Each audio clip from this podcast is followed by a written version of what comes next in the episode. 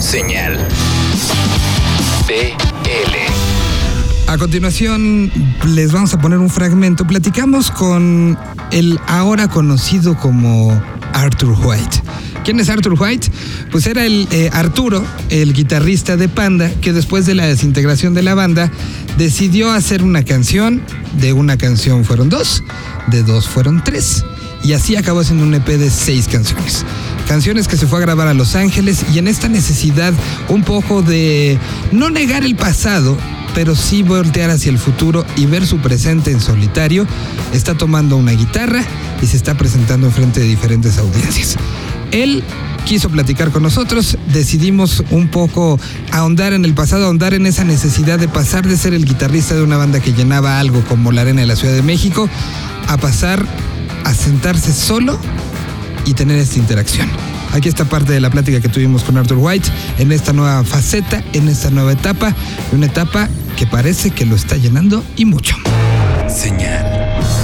BL. El disco salió en, que fue en febrero 17 o 27, algo así, no recuerdo. Y pues ha sido todo, toda una aventura, ¿no? Porque pues estuve en, en- en- en número uno en Latinoamérica y se me hizo como impresionante. Esta fue la oportunidad para mí de decir, a ver, pues voy a, voy a calarme y hacer algo yo solo la música a como, a como a mí me guste. Entonces por eso, por eso yo grabé el disco solo, o sea, yo grabé el bajo, la, las voces, la batería, el- las guitarras, las segundas, todo. sí, o sea, lo produje ahí en mi casa. Pero pues es lo que me salió, ¿no? Esa fue mi manera como de, de, yo- de decir yo puedo, ¿no? O sea, sí puedo, al menos sí puedo cantar y puedo hacer esto, esto esto. Y luego el reto después de eso, de que bueno, ya, estuvo número uno. ¿Y ahora qué sigue? No, pues agárrate la acústica y haz una promo y cántalas en vivo. Ay, ap- aprende a cantar. Ahora, Bueno, ahora sí. pero antes de eso, ¿cómo, cómo fue el momento antes de decir, ok, lo voy a enseñar a todo el mundo? ¿Quién fue esa primer persona que se lo enseñaste, que te dijo, órale, va, enséñaselo, súbelo, véndelo, haz, haz lo que te- se tiene que hacer? Eh, el prim- la primera persona al que se lo enseñé se llama Sebastián Medina. Tiene un- una, como una escuela de, de audio, ¿no? Le enseñan a los chavitos a hacer su propia música y demás ahí en Monterrey. Y él, él trabajó en Electric Lady Studios en Nueva York como Ok. por seis años. Me- me- él me puso el reto de que hiciera una canción. Entonces empezó todo por ahí. De que, haz, mira, haz una canción, pero empieza, no lo hagas como lo hacías con Pando o lo que sea, de que haces toda una canción entera y luego te dedicas a... No, hazla en acústica.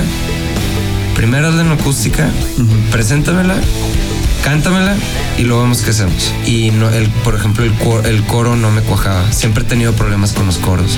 Te digo, fue todo como todo un aprendizaje y me tardé un frego en terminar esa primera canción por más este, simple que, se, la escuches ahorita.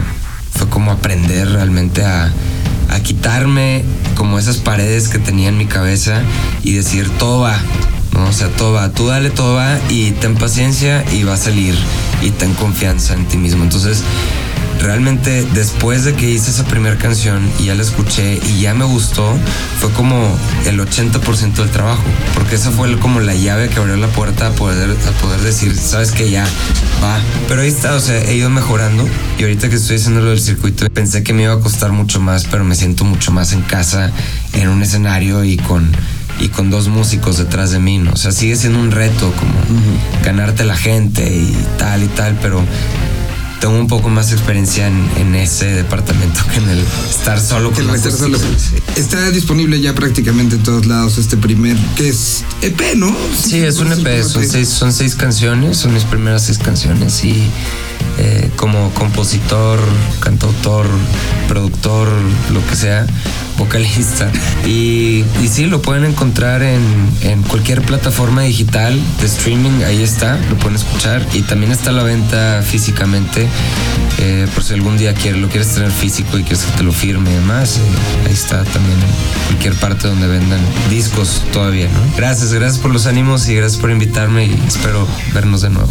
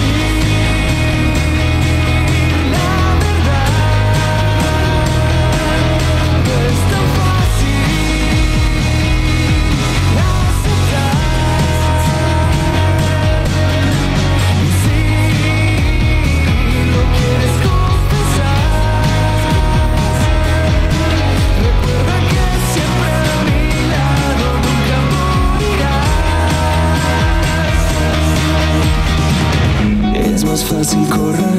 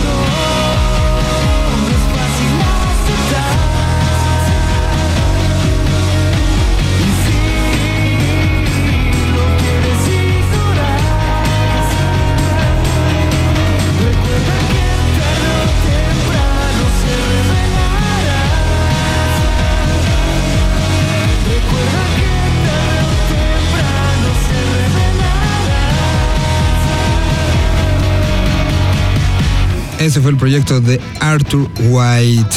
A continuación vamos con los muchachos de Trocker, este, este grupo de Guadalajara que ha dado la vuelta por prácticamente los cinco continentes, que ha enseñado la música, no nada más de Guadalajara, sino de este país con una gran bandera. Se metieron al estudio con Alonso Arriola. Sí, este personaje que ha tenido un historial en personal bastante fuerte, que ha trabajado con La Barranca, actual miembro de Monocordio, que ha sido parte de la música rara de este país durante mucho tiempo, les dijo, muchachos, soy raro, son raros, hagamos cosas raras juntos. Y se pusieron a trabajar en un proyecto donde no sé quién era el más intenso, si los Trocker o Alonso. ¿Y quién presionaba más las cosas? Si los Trocker o Alonso justamente en esta necedad de veamos y hagamos las cosas eh, llevándolas a otro nivel, invitaron a René Mo a cantar la ca primer canción eh, de, pues, de, la historia de Trocker que tiene vocalista como tal. Habían usado sampleos y ahora invitaron a una de las voces más increíbles de este país. Es lo primero de Trocker cantado y es con lo que conocemos este nuevo material que tendrá salida por ahí de septiembre de este 2017.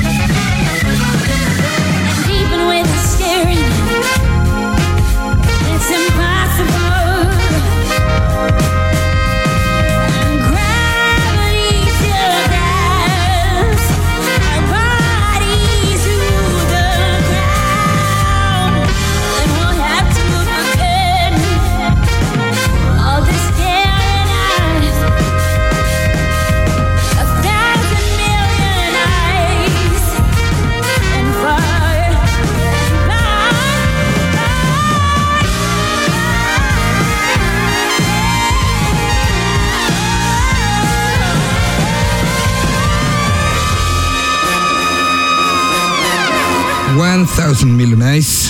Ellos se llaman Trocker y los escuchan aquí en Señal BL.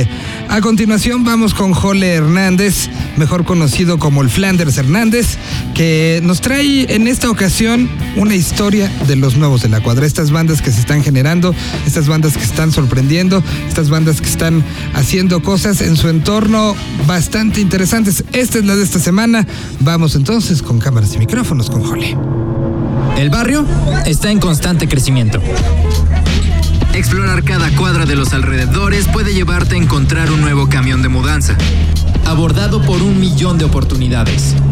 Tu nuevo mejor amigo, un veterano de guerra o tal vez hasta un nuevo amor. En Señal BL te presentamos a los recién llegados al territorio, a la colonia, al condominio, a la cuadra. Ellos son los nuevos de la cuadra. Esta semana te presentamos a Macros 8299 pionero y referente mundial del Future Funk, es como hablan de Macros 8299, nombre el cual está inspirado en una serie de anime que salía en la década de los 80. Y claramente se puede ver una gran influencia de la cultura japonesa en el sonido de este artista. Macros comenzó en 2011 experimentando con disco house o moonbaton, pero en 2013 fue girando más hacia el vaporwave.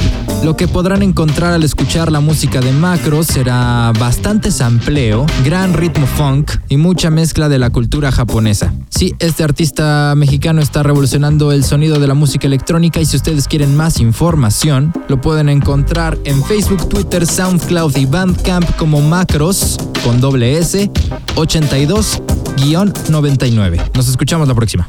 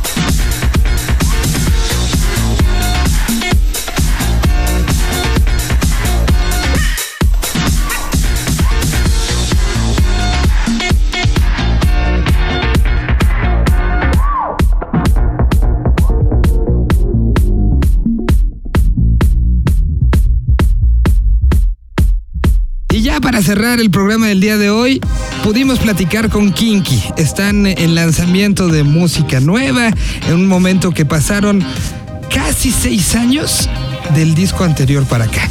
En el Inter sí, ciertamente estuvo el Unplugged y todo lo que esto significó, el enfrentarse con ellos mismos, pero desde el sueño de la máquina hasta este nada vale más que tú, pues pasó un buen rato, pasaron muchas cosas en el entorno de la música electrónica que es de donde ellos van sacando la carnita y hoy en este 2017, particularmente en este mes de julio, regresan con disco nuevo. Platicamos con Gil y aquí está parte de lo que nos dijo de este presente y futuro de Kinky, además de canciones y colaboraciones bien interesantes donde aparecen Pepe Aguilar, aparece Mariel Mariel, aparece Jarina de Marco, aparece Adrián Darjo los de Babasónicos, aparece Milkman, en una serie de combinaciones y experimentaciones que creo que pocas bandas como Kinky saben y se atreven a hacer.